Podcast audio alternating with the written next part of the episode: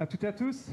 C'est vrai que c'est vraiment une joie de enfin prêcher devant des, euh, visages. Parce que bah, pendant plus de, plus de deux mois, euh, je prêchais que devant ma caméra. Et, euh, mais bon, voilà. C'était aussi les circonstances et ça fait vraiment plaisir de, de vous revoir. Et on a l'impression que tout le monde va bien, tout le monde a passé cette saison d'épreuves. Mais voilà, c'est une joie pour nous de vraiment de se retrouver ce matin. Et on va bah, tout simplement directement aller droit dans le message. Donc on fait une pause sur notre série Les fruits de l'esprit. Vous avez vu, depuis un certain temps, on avait, on avait commencé une série qui s'appelait Les fruits de l'esprit. Et Magali apportera donc le message la semaine prochaine pour la fête des mères. Et justement, elle continuera, elle, et ce sera sur, sur le fruit de la douceur. Donc s'il y a des mamans et que vous avez envie d'écouter le message de la part d'une maman aussi, ben, vous pourrez, pourrez venir ou nous suivre aussi en ligne. Mais ce matin, c'est dimanche de Pentecôte. C'est pas n'importe quel dimanche. Et je trouve ça vraiment euh, super qu'on fasse notre premier culte de déconfinement un dimanche de Pentecôte.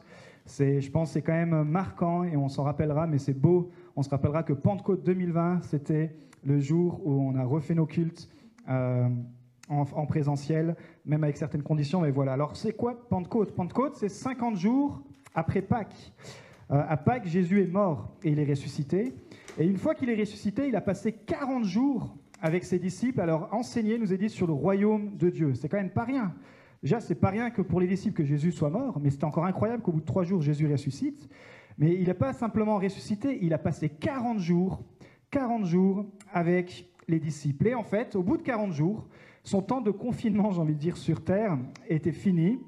Et il leur dit, bah, il est temps que je remonte au ciel. Alors, vous voyez, pour les disciples, ça faisait beaucoup d'infos en très peu de temps. Euh, on sait que la millier de foules qui le suivaient avant sa mort euh, s'était réduit à une poignée de 120 une fois qu'il était ressuscité. Donc euh, cette centaine de, personnes qui étaient là, ça faisait beaucoup quand même à, digérer. Mais Jésus leur dit, je vous laisserai le Saint-Esprit. Donc il va remonter, et c'est ce qu'on appelle l'ascension. L'ascension, parce que Jésus est remonté donc le 40e jour, et on a fêté ça euh, la semaine dernière. Mais juste avant de remonter, c'est important de savoir qu'est-ce que Jésus leur a dit. Euh, si on était à la place des disciples, imaginez-vous les dernières phrases que Jésus nous dit en étant sur terre. La dernière chose qu'il va, leur dire avant de remonter au ciel. Et donc c'est dans euh, Actes chapitre 1 verset 8, c'est la diapo 1.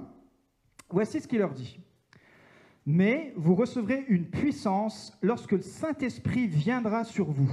Et vous serez mes témoins à Jérusalem, dans toute la Judée, dans la Samarie et jusqu'aux extrémités de la terre. Waouh et on sait que dix jours après cette annonce, eux, ils ne savaient pas, nous on sait parce qu'on a le livre des actes aujourd'hui, mais dix jours après cette annonce, effectivement, le Saint-Esprit allait descendre sur eux, et que grâce au Saint-Esprit, les disciples vont pouvoir avoir la puissance d'aller témoigner, la puissance de parler du salut de Jésus-Christ, en commençant par leur ville locale, Jérusalem, et puis dans la région, la Judée, et puis dans la région élargie, dans la Samarie, mais jusqu'aux extrémités de la terre. Un évangile qui aujourd'hui, plus de 2000 ans après, n'a jamais été confiné. Un évangile qui a été euh, martyrisé, qui est encore dans certains pays interdit, mais qui continue d'être véhiculé. Donc le titre de mon message ce matin, c'est La puissance du Saint-Esprit pour aller. La puissance du Saint-Esprit pour aller. Seigneur, merci. Merci pour la puissance de ton Saint-Esprit, Seigneur, parce qu'il nous permet, Seigneur, d'entendre ta voix, il nous permet de suivre ton chemin. Et je prie que ce matin, tu puisses encore libérer tout ce que tu as besoin de libérer, que tu puisses encore apporter, Saint-Esprit, tout ce que tu veux apporter pour ceux qui sont présents ici, mais aussi pour ceux qui sont présents en ligne. Amen. Jésus leur avait promis la puissance du Saint-Esprit pour qu'ils puissent aller. Aller faire quoi? Aller témoigner. Comme je vous l'ai dit, ils sont restés 40 jours confinés avec lui. Ils ne pouvaient pas sortir de Jérusalem. Parce qu'il fallait qu'ils attendent un indice, il fallait qu'ils attendent le, feu de départ, comme nous on a dû attendre. On a dû attendre avant de pouvoir sortir. Aujourd'hui, les barrières des 100 km, etc. sont, sont levées, mais il y avait comme une attente. Et chaque semaine après semaine, on nous disait bah, peut-être ça sera cette semaine, peut-être ça sera celle d'après. Vous savez, il y a un proverbe dans la Bible qui dit que un espoir différé rend le cœur malade. On a vraiment vécu ça durant cette saison, parce qu'à chaque fois, l'espoir était différé, et il fallait voir ce que les gens postaient sur Facebook, il fallait voir comment la population était malade. Mais là, ce n'était pas un espoir différé. Jésus leur a dit, vous recevrez, c'est une promesse, et effectivement, au bout de dix jours, ils ont reçu le Saint-Esprit. Il va descendre sur eux sous une forme très particulière, le jour même de la Pentecôte, qui était une fête qu'ils célébraient chaque année. Et voici ce qui s'est passé, diapo 2, Acte chapitre 2, verset 1. Quand le jour de la Pentecôte arriva, ils étaient tous ensemble au même endroit. Tout à coup, il vint du ciel un bruit comme celui d'un vent violent qui remplit toute la maison où ils étaient assis. Attention, ça peut arriver encore ce matin. Des langues qui semblaient deux feux leur apparurent, séparées les unes des autres, vraiment pour dire chaque personne a reçu sa portion du Saint-Esprit. Et elles se posèrent sur chacun d'eux. Et ils furent tous remplis du Saint-Esprit, et ils se mirent à parler en d'autres langues, comme l'Esprit leur donnait de s'exprimer. On sait que suite à cela, Pierre va prêcher. À ce moment-là, l'Église n'existe pas. L'Église comme vous la voyez aujourd'hui, l'Église comme on, l'a fait depuis 2000 ans, elle n'existe pas. Il n'y avait rien qui existait. Il y a le Saint-Esprit qui descend, il y, a, les disciples qui sont là, une cent vingtaine qui sont là en train de prier. Il y a des gens, comme c'était la Pentecôte, qui venaient du monde entier, des Juifs qui venaient littéralement du monde entier. Et en fait, qu'est-ce qui va se passer? C'est qu'ils vont les entendre parler dans leur propre langue euh, originale. Et ils vont tellement être stupéfaits que Pierre va saisir cette occasion que le Saint-Esprit lui donne pour prêcher. Et suite à cette prédication, donc il y avait des millions de personnes, et il va euh, permettre à 3000 personnes, 3000 personnes vont décider de se faire baptiser. 3000 personnes vont décider de suivre le Christ, et c'est là que l'Église est née. C'est pas mal pour démarrer une implantation. Nous, on a démarré l'implantation à 4. Euh, eux, ils ont démarré l'implantation à 3000. Bon, ça, amène aussi pas mal de, choses à, à régler, mais l'Église est née. L'Église est née à la Pentecôte. C'est ce que vous imaginez. Avant cette date-là, avant cet événement-là, l'Église n'existait pas. L'Église, elle est née à la Pentecôte. Et tout le livre des Actes nous raconte l'histoire des chrétiens qui sont allés témoigner dans le monde. Jésus nous donne le Saint-Esprit pour qu'on puisse aller.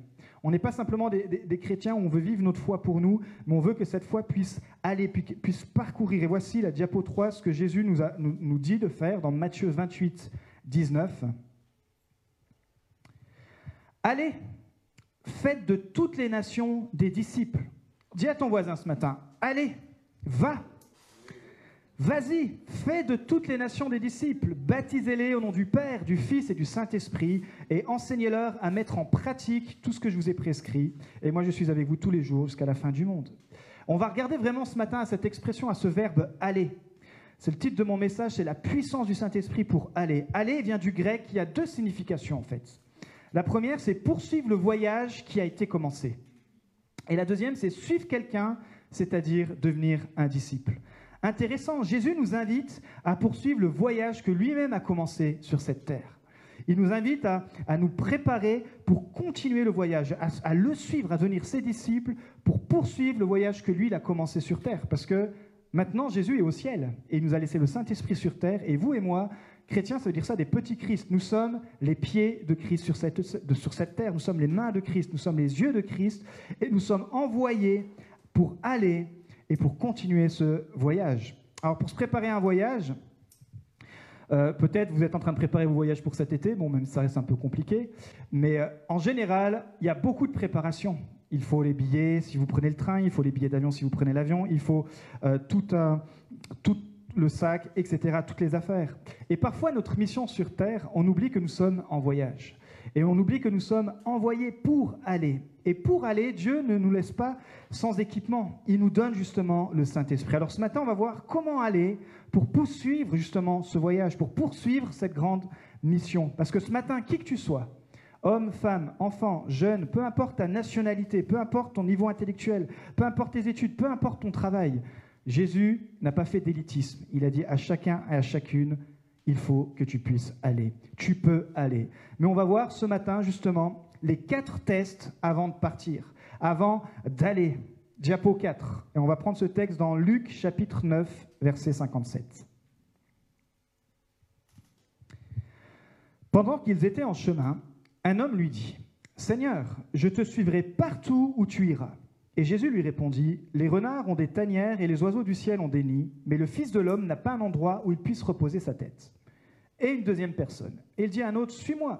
Et il répondit, Seigneur, permets-moi d'aller d'abord enterrer mon Père. Mais Jésus lui dit, Laisse les morts enterrer leurs morts, et toi, va annoncer le royaume de Dieu. Un autre dit, Je te suivrai, Seigneur, mais permets-moi d'aller d'abord faire mes adieux à ceux de ma maison. Et Jésus lui répondit, celui qui met la main à la charrue et regarde en arrière n'est pas fait pour le royaume de Dieu. Diapo numéro 5, il y a une citation qui va s'afficher.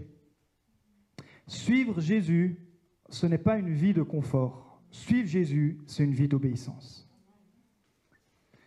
Et c'est vrai qu'aujourd'hui, on vit vraiment dans une société de confort. Et dès que notre confort est bouleversé, j'ai envie de dire, on pète un plomb. On fait la grève, on s'énerve, etc. Des fois pour, pour des bonnes raisons, des fois euh, des raisons discutables. Mais en tout cas, nous sommes habitués et nous sommes dans une société qui promue, qui, qui veut qu'on soit dans le confort.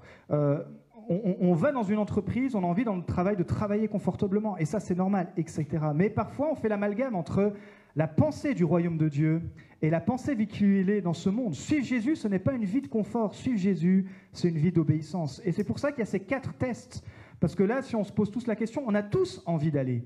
On est, si vous êtes chrétien, vous n'êtes pas juste chrétien pour vous-même, mais vous avez envie d'avoir cette puissance du Saint-Esprit pour aller là où Jésus vous demande d'aller. Le premier test, c'est le test des ambitions personnelles.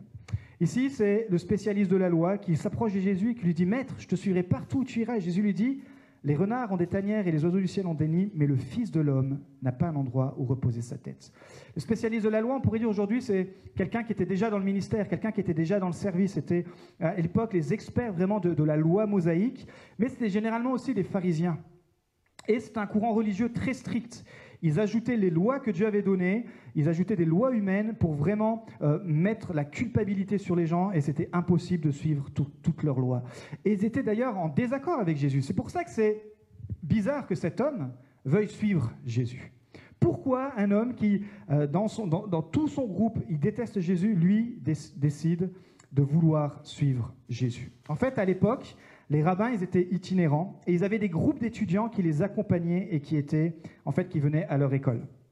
Et Jésus était connu comme le rabbin le plus puissant sur, son, sur ce territoire-là, puisqu'il faisait des miracles, il enseignait avec autorité, etc. Et ce scribe se dit, tiens, là, il y a une opportunité pour qu'à ma formation euh, spirituelle, pour qu'à à ma carrière, j'ai envie de dire, je puisse rajouter une ligne sur mon CV et dire, bah voilà, j'ai suivi Jésus pendant un certain temps et ça va être euh, vraiment une ambition pour lui, c'était vraiment comme une ambition personnelle. Il ne le suivait pas pour de bonnes raisons. Et on voit que Jésus, il a vu ça, parce que comment il va tester ses ambitions? Il aurait pu lui poser euh, ou lui dire n'importe quoi, mais euh, n'importe quoi d'autre que ça. Il va lui dire, les renards ont des tanières et les oiseaux du ciel ont des nids, mais le Fils de l'homme n'a pas un endroit où il puisse reposer sa tête. En fait, Jésus est en train de lui dire, tu te fais une idée du, du ministère, tu te fais une idée de mon ministère, une idée trop romantique. Si tu veux vraiment aller avec la puissance du Saint-Esprit, si tu veux vraiment suivre, si tu veux vraiment continuer de construire l'Église qui a, qui a commencé il y a 2000 ans, il lui dit en fait, financièrement, ta vie sera instable. En fait, tu auras très peu d'endroits où tu dormiras au même endroit parce que tu seras toujours en mouvement. Ce sera une vie d'inconfort, d'abnégation. Tu seras souvent loin de ta famille. Et là, le scribe, ça commence à se bousculer dans sa tête. Jésus lui dit, mais tu sais, tu n'auras pas de reconnaissance. Là, bien sûr, tu as ton temple, tout le monde te connaît comme le scribe intel. Mais là, si tu me suis, tu vas devenir un incognito. Tu vas perdre toute, toute ta réputation.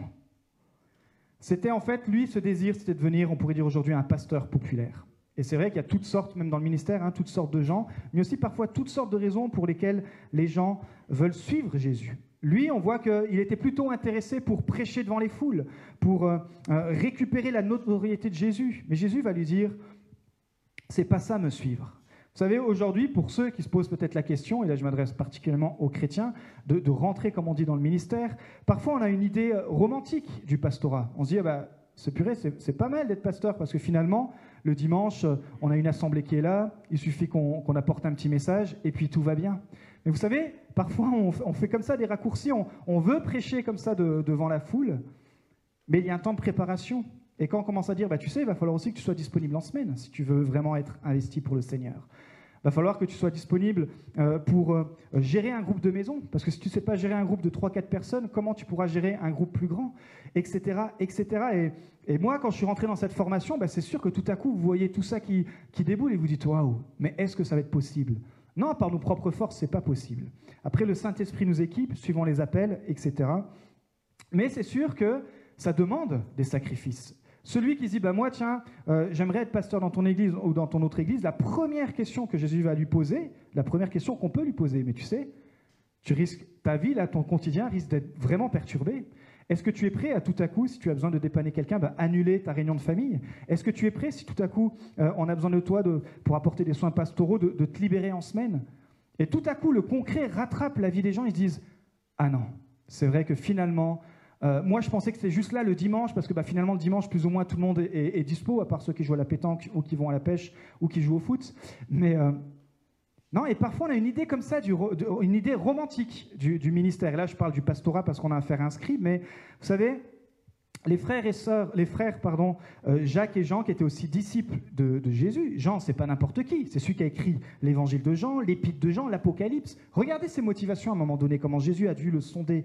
À un moment donné, ils vont envoyer leur maman vers Jésus pour qu'elle puisse négocier que dans le royaume de Dieu, parce qu'ils pensaient que Jésus allait établir son royaume de Dieu sur terre, donc dans leur tête, on dit, bah, maman, tu vas essayer de négocier avec Jésus, et pour quand il va établir ce royaume, bah, Frangin et moi, donc Jacques et Jean, on soit l'un assis à sa droite et l'autre à sa gauche.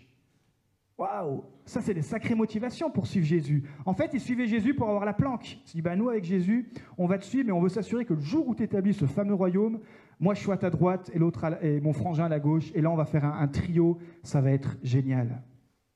Qu'est-ce que Jésus va vraiment les reprendre, vous savez, dans, et il va leur dire dans Matthieu, donc c'est une histoire qu'on trouve dans Matthieu 20, 28, il va leur dire que le Fils de l'homme est venu non pour être servi, mais pour servir et donner sa vie en rançon pour beaucoup.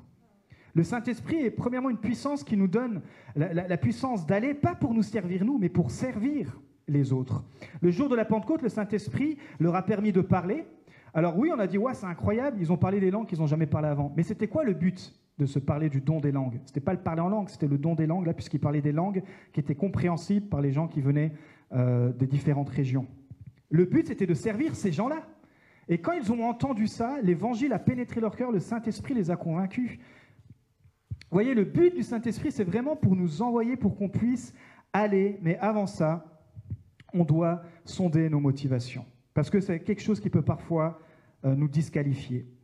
Alors, c'est euh, Pierre qui a prêché cette première prédication pour servir l'Église. Et l'Église qui est née, mais aujourd'hui, c'est vous et moi, là où nous sommes avec ce que Dieu a mis dans notre cœur, on peut continuer le voyage que Jésus a commencé sur cette terre.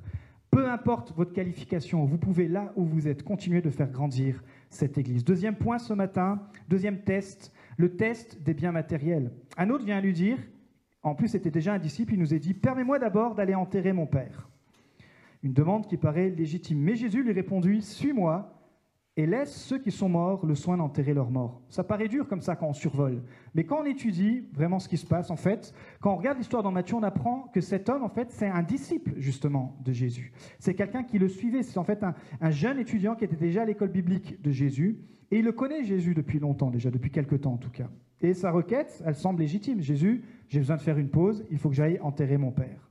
Et d'ailleurs, c'était le devoir, c'est le devoir de tout enfant d'assurer que euh, nos, parents aient des, euh, des obsèques correctes. Ce n'est pas là le problème. Mais ici, le problème, c'est quoi? C'est que le père de ce jeune homme est vivant. Parce que dans la coutume juive, quand vous regardez dans la culture juive, les, juifs ne pratiquaient pas moment, donc l'ensevelissement devait avoir lieu immédiatement après la mort. En fait, ce que voulait ce jeune homme, ce jeune disciple de Jésus, il voulait suivre Jésus, mais une fois qu'il aurait touché son héritage. Bah, Jésus, écoute, j'ai fait un parcours avec toi, mais là, je vais attendre. Une fois que mon Père sera mort, que j'aurai touché mon héritage, peut-être que là, je pourrai te suivre. Quand mon Père arrivera à la fin de sa vie, je toucherai l'héritage et là, je pourrai te suivre. C'est pour ça que Jésus lui dit, laisse les morts enterrer leurs morts et toi, va annoncer le royaume de Dieu. Jésus, Jésus pardon, ne dit pas que les chrétiens ne doivent pas assister euh, aux enterrements, on est d'accord, ou qu'ils ne doivent pas s'occuper des affaires euh, quand leurs parents décèdent. C'est vraiment une mauvaise compréhension. Jésus, il met ce jeune homme dans cette situation-là, dans son cas à lui, dire bah, écoute, toi, tu vas attendre que ton père meure pour me suivre. Moi, je te dis suis-moi maintenant. Il est temps maintenant que tu me suives. Et vous savez, peut-être que cette période de crise, ça t'a montré, et j'espère que ça vous a permis de, sonder votre cœur, où vous en étiez spirituellement. Où euh, on avait cette série sur les fruits de l'esprit, justement. Qu'est-ce qui, sous la pression, sous la pression de, tout ce qui s'est passé, qu'est-ce que le Saint-Esprit permettait de sortir en nous? Et parfois, pour aller plus loin, pour continuer, il est bon de reprendre un temps pour se former. Et j'aimerais vraiment euh, vous inviter à cela, à penser peut-être à ça, pour la rentrée, prendre du temps pour creuser la Bible, prendre le temps peut-être pour faire une école de disciples. Il y en a une à, Dijon qui n'est pas si loin que ça. Prendre du temps en fait pour t'équiper, pour que tu puisses aller. Les disciples, ils ont passé trois ans et demi avec Jésus, puis ces 40 jours une fois ressuscité, 10 jours en prière, et alors ils ont reçu le Saint-Esprit et ils sont allés. Troisième point, le test des relations sociales. Un autre lui dit à Jésus, je te suivrai Seigneur, mais permets-moi d'aller d'abord faire mes adieux à ceux de ma maison. Jésus répondit, Celui qui met la main à la charrue et regarde en arrière n'est pas fait pour le royaume de Dieu. Cet homme, comme les deux autres, c'est le troisième et notre dernier exemple ce matin, il a vraiment envie de suivre Jésus. Mais il est comme vous et moi, il y a toujours un mais. Oui, Jésus, j'ai envie de te suivre, tu m'as touché, franchement, tu m'as fait vivre une année incroyable, mais. Et lui, c'est intéressant, il y a le mais de sa maison. Il dit, il y a ma maison, c'est comme si pour dire, mais j'ai mes amis, j'ai ma famille, il y a mes relations. Vous savez, la Bible nous enseigne un point très important, de surtout pas délaisser notre famille. La Bible nous enseigne d'aimer Dieu, d'aimer notre famille. Mais là, Jésus ne lui dit pas d'abandonner sa famille. Il ne lui dit pas de, les renier, il ne lui dit pas de, les oublier pour toujours. Il l'invite à se former pour une, courte durée, pour une saison, afin de l'équiper pour qu'à son retour, justement, il puisse aller et faire des disciples. Vous savez, Magali et moi, et je prends cet exemple parce que ça nous concerne, euh, on n'a aucune famille en France. Euh, la famille de Magali est en Suisse, ma famille elle est un petit peu éparpillée partout. Et alors c'est pas pour nous jeter des fleurs, mais c'est légitime parfois pour Angelina. On se dit mais c'est quand même dommage pour notre fille. Elle n'a pas encore vu ses cousins physiquement. Euh, euh, alors aujourd'hui, grâce à la technologie, grâce au, réseau, etc., on a plein de moyens pour garder contact. Avant c'était beaucoup plus dur.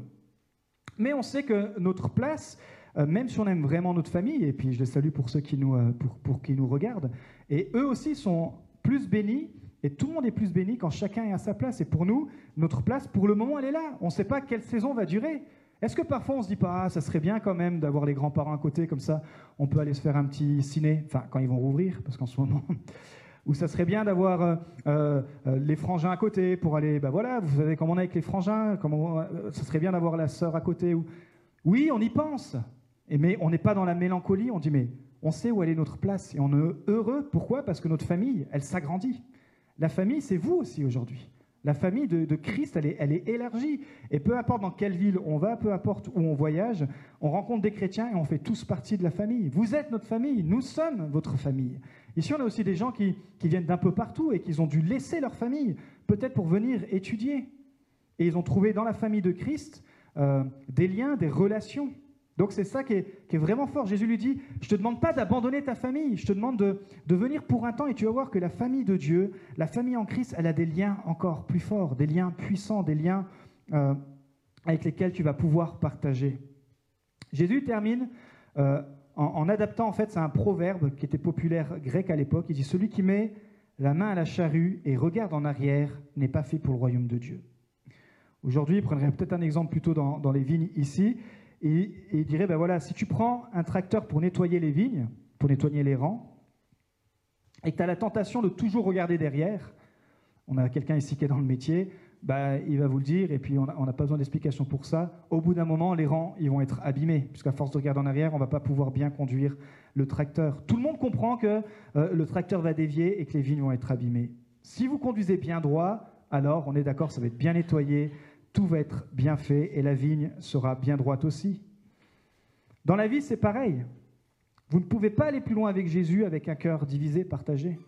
C'est l'étape d'après. C'est déjà bon de donner sa vie à Jésus-Christ, mais ensuite, Jésus, il nous demande d'aller. Et c'est pour ça qu'il nous donne le Saint-Esprit, parce que c'est contre nature, c'est contre nos habitudes. Mais avec le Saint-Esprit, vous pouvez dépasser ça. On peut dépasser ça. On peut dépasser nos ambitions personnelles, notre confort matériel, on peut dépasser parfois même euh, nos relations. Parfois, aller, c'est mettre, en tout cas pour un temps, tout ça de côté.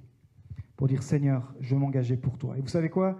C'est tellement plus passionnant d'aller et de continuer le voyage que Jésus a commencé.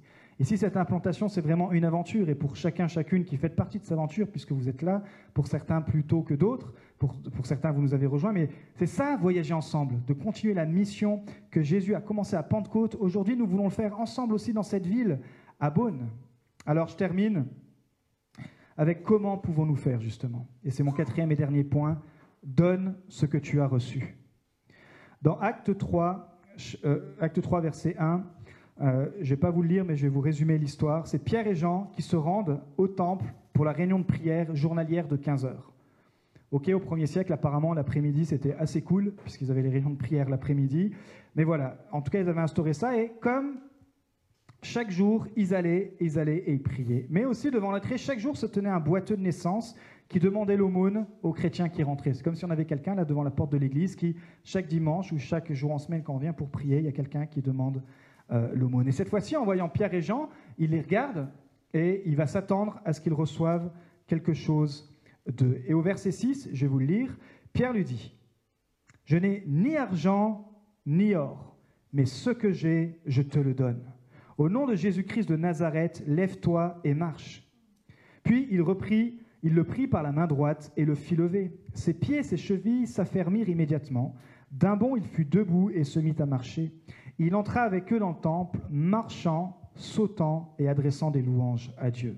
Waouh Mais qu'est-ce que Pierre va lui dire à cet homme qui est là, qui est démuni, qui fait l'aumône depuis des années, il est boiteux de naissance, etc. Pierre, il va lui dire, je n'ai ni argent ni or. Vous savez, notre problème, c'est que nous focalisons trop sur ce que nous n'avons pas.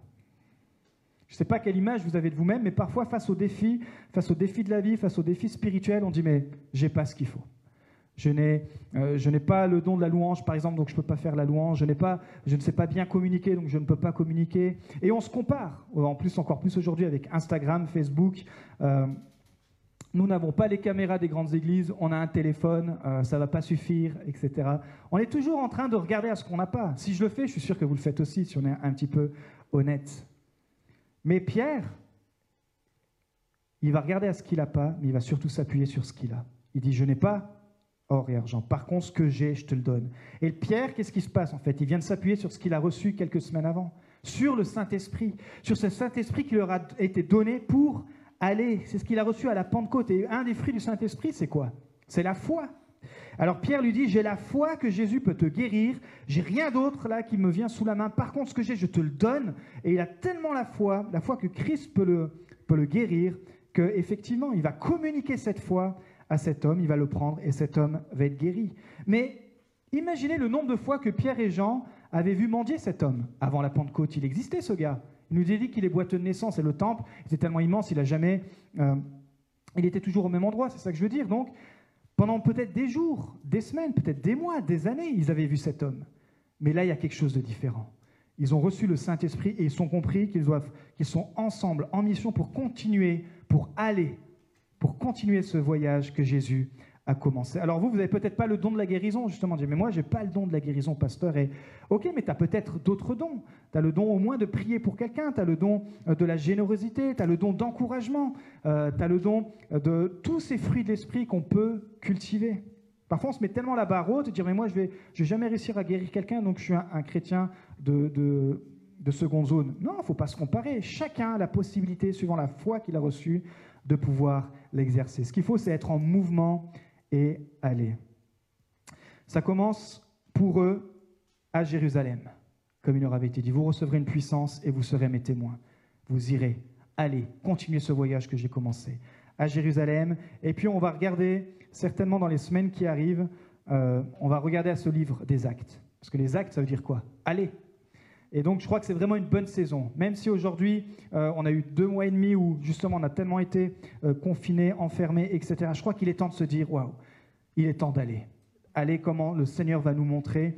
Et donc, je vous encourage vraiment à lire les actes durant cette saison, euh, jusqu'à au moins cet été. Il y a pas mal de chapitres, mais vraiment plongez-vous dans les actes pour qu'on puisse ensemble comprendre ce que Dieu veut nous dire. Donc, ça a commencé pour eux à Jérusalem, et j'ai envie de dire, ça commence pour toi là où tu es.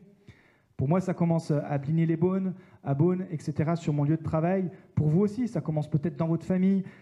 Allez avec la puissance du Saint-Esprit, avec cette foi, avec cette conviction. Et je sais que vous l'avez. La preuve, c'est que ce, dimanche matin, il y aurait eu plein d'autres raisons pour lesquelles ne pas venir. Mais vous savez que c'est important entre chrétiens aussi de pouvoir se retrouver et de pouvoir le célébrer. Donc, je crois qu'il y a vraiment, euh, c'est vraiment une saison où les chrétiens ont besoin d'aller plus loin pour ça que c'est un message vraiment d'engagement ce matin. C'est un message où on se dit Wow, pasteur, on pensait peut-être que tu aurais un message euh, moins, moins engageant que ça, mais je crois qu'il est temps, se dire il est temps d'aller. Pas avec, encore une fois, nous n'avons ni or ni argent, nous n'avons rien reçu, tout nous vient de Dieu, mais d'aller avec la puissance euh, du Saint-Esprit. En conclusion, je crois vraiment qu'il y a beaucoup de confusion entre faire l'Église et être l'Église. Moi, c'est vraiment euh, ce que le confinement m'a montré. La crise, elle nous a forcés à faire l'Église différemment. Pour ceux qui sont là, ça fait des années qu'on fait l'église, ou ceux qui sont habitués aux églises évangéliques, d'une certaine façon, euh, etc., avec la louange, avec, euh, mais aussi surtout avec ce temps d'accueil, avec ce temps de communion. Et là, la crise, elle nous a forcés à faire l'église différemment, à, faire l'église en ligne. Et ça a été très perturbant. Et je suis certain qu'il y a des chrétiens qui accrochent pas du tout, parce qu'en ligne, bah, c'est sympa, mais jamais ça n'enlève la, la, relation qu'on peut avoir les uns avec les autres. Heureusement, cette relation qui est saine, que Dieu a mis, mais en même temps, grâce à cette distance, à cause de cette distance, ça nous a peut-être montré aussi que euh, on est tellement habitué à, faire l'Église que je crois qu'aujourd'hui l'Église elle doit simplement apprendre à être l'Église. Être l'Église, c'est quoi? C'est pas faire l'Église, c'est quoi? C'est dépendre que des bâtiments, dépendre que euh, que de la technique, etc. pour nous permettre de faire l'Église. Être l'Église, c'est vous et moi. C'est pas les pierres, c'est les gens. Vous êtes l'Église. Nous sommes l'Église. Et ensemble, nous voulons continuer d'aller. Peu importe l'état euh, du bâtiment, peu importe les interdictions, etc. Quand on est habitué à faire l'Église, bah, dès qu'il y a euh, de la pression, on n'a plus envie de faire l'Église. Vous comprenez? Quand on est l'Église, bah, regardez, depuis 2000 ans, l'Église a été persécutée. Aujourd'hui, je ne dis pas qu'on est persécuté sous couvert de la sécurité, mais peut-être qu'à cause de la sécurité, il y aura des saisons où on pourra interdire euh, des cultes, comme, ça a été le cas. On n'était pas interdit de culte, on était interdit de se retrouver, mais voyez ce que je veux dire Pensez à ça, ça nous force à, penser à ne plus justement, euh, on ne fait pas juste l'Église, on est l'Église. Et quand on vient ensemble, on est l'Église. C'est pour ça qu'on aime chanter avec passion, peu importe le bâtiment, peu importe qui fait la louange, peu importe nous sommes l'Église. Vous, derrière votre écran, vous êtes l'Église. Et, c'est tellement plus beau de voir ça parce que quand on comprend qu'on est l'Église, alors on comprend qu'il est temps d'aller. Il est temps d'aller. Et c'est tellement plus passionnant d'aller. Quand on comprend qu'on est l'Église, bah finalement, le Saint-Esprit nous aide à sacrifier nos ambitions. Quand on comprend qu'on est l'Église, alors on comprend que finalement, oui, c'est bien qu'on ait des biens matériaux, et c'est normal, mais ils ne prendront jamais notre, la place que Dieu doit avoir dans notre cœur. Et quand on comprend qu'on est l'Église, on comprend qu'on arrive à mettre la priorité sur le royaume de Dieu, même si des fois ça demande de sacrifier un peu de temps avec nos familles, avec nos proches, avec nos amis. On comprend que non, moi je ne fais pas l'Église, je suis l'Église. Et là, l'Église c'est quoi? C'est servir les autres. et j'ai besoin de pouvoir continuer d'aller dans cette mission. Alors, tu avais laissé cette diapo euh, affichée, effectivement, je termine avec ça. Suivre Jésus. Ce n'est pas une vie de confort. Suivre Jésus, c'est vraiment une vie d'obéissance. Et on peut se poser ensemble la question, à quel niveau d'obéissance Jésus vous appelle pour aller? Et je vous invite simplement à, à fermer les yeux et à vous poser vous-même cette question. C'est le Saint-Esprit qui va répondre. Et vous savez vous-même à quel niveau d'obéissance Jésus vous demande maintenant qu'il est temps d'aller. Aller et faire des nations des disciples. Aller dans l'endroit où je t'ai demandé d'aller. Aller plus loin, tout simplement.